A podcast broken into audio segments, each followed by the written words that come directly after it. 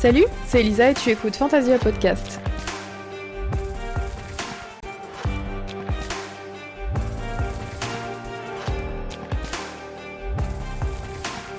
Salut, c'est Lisa et tu écoutes Fantasia. Et aujourd'hui, je voudrais te partager euh, quelques pistes contre l'anxiété, le stress, etc. En ce moment, je traverse une période avec pas mal d'incertitudes. Tu sais, le type d'incertitude où euh, de toute façon, tu peux rien faire pour changer la situation et où du coup, euh, t'as deux choix. Soit tu continues à stresser euh, et à tourner en rond chez toi en te demandant comment ça va aller, soit bah tu lâches prise. Et lâcher prise, c'est vraiment pas simple hein, quand on est euh, dans l'incertitude comme ça, et surtout quand on est impuissant, parce que on se dit oh là là, mais comment je peux faire pour arranger les choses, comment je peux faire pour limiter les dégâts, comment je peux sauver les meubles? Mais finalement, parfois, tu peux rien faire, tu peux que lâcher prise et essayer de t'en sortir quand même. C'est vraiment un travail, c'est pas quelque chose que tu fais du jour au lendemain. Il y en a qui y arrivent, mais c'est pas évident. Mais en tout cas, euh, le propos ici, c'est surtout de te dire que ça s'apprend en fait, d'arriver à prendre les choses avec philosophie, même si tu te sens menacé, même si tu te sens danger, même si t'as l'impression que tu sais pas comment ça va aller, écoute, au pire, tu rebondis en fait.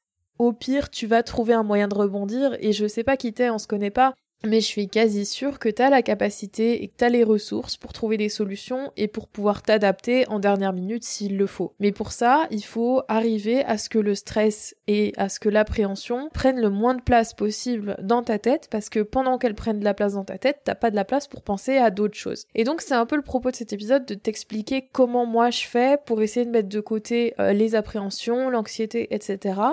Il y a plusieurs éléments pour ce faire. Alors, un des premiers éléments que j'ai découvert, avoir peur ne changera rien à la situation. Alors ça peut paraître complètement bateau, mais euh, le fait de souffrir, de faire un effort, ou d'avoir peur, ou, euh, ou de se plier en quatre, comme j'ai pu le faire par le passé, ne change rien à la situation que tu devras affronter. Il n'y a aucun mérite, aucune reconnaissance à se rendre la vie difficile. Donc le mieux, c'est quand même d'essayer de le vivre avec philosophie parce que de toute façon, tu vas le vivre quand même. Donc euh, autant que ce soit le plus confortablement possible. La vie fait comme elle veut et peu importe en fait euh, ce que toi t'as décidé si c'est pas ton chemin, c'est pas ton chemin et ça se passera pas comme ça. Et euh, on ne peut que faire avec. Ce qui ne veut évidemment pas dire que tu ne dois pas préparer et couvrir tes arrières si tu as une peur ou une autre.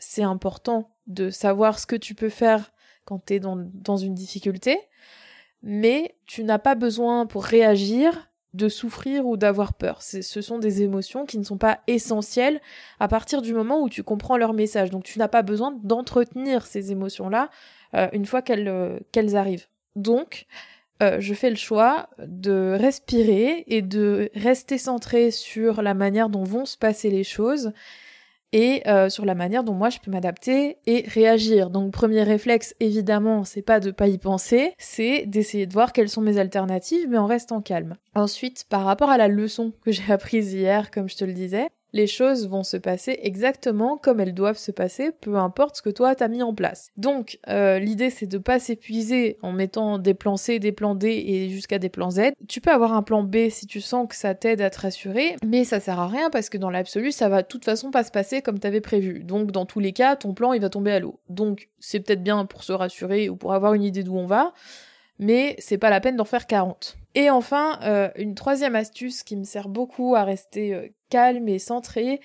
Et quand je dis centré, c'est pas, il euh, y a aucune connotation religieuse ou spirituelle là-dedans. C'est vraiment juste genre rester canalisé en fait et rester dans ce que tu ressens et dans la manière dont tu te sens connecté avec ton corps plutôt que rester dans ta tête et réfléchir pendant 100 000 ans à 15 000 possibilités différentes. Et ben justement, la manière de rester centré pour moi actuellement, c'est de ne pas envisager en fait l'après. Parce que comme je te le disais tout à l'heure, en fait, tu ne peux pas de toute façon savoir comment ça va se passer et il y a une chance sur deux que ça se passera pas du tout comme tu l'avais prévu parce que c'est la vie en fait simplement et que parfois la vie fait des surprises autant bonnes que mauvaises.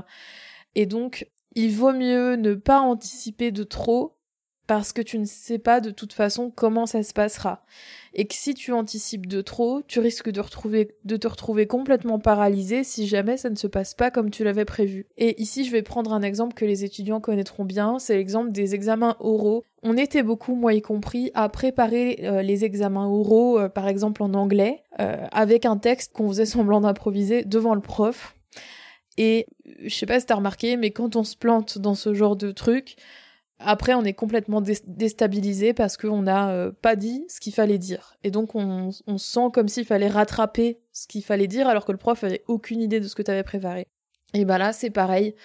Euh, le fait de rester centré sur toi et de canaliser tes émotions et le fait d'éviter de te projeter dans le futur euh, trop loin, ça va te permettre de voir euh, les choses avec beaucoup plus de philosophie et de recomposer à chaque fois avec les éléments que tu as au lieu de te dire oh là là si ça s'était pas passé comme ça ça aurait été mieux etc.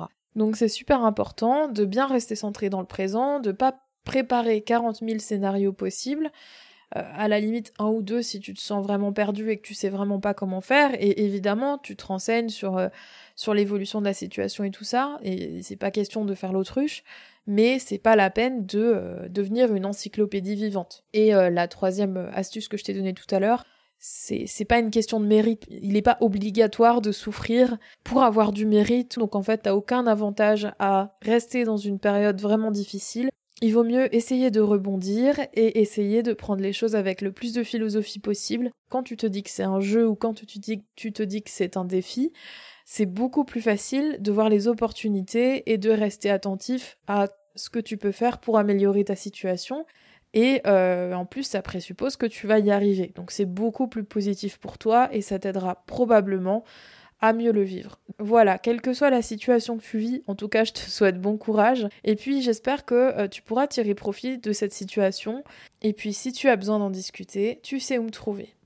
J'espère que cet épisode t'aura un petit peu aidé. Si c'est le cas, n'hésite pas à me laisser 5 étoiles sur Apple Podcast ou bien ton application de podcast préférée. Et puis, on se retrouve dans deux semaines pour le prochain épisode. Et d'ici là, porte-toi bien et essaie de voir la vie en rose.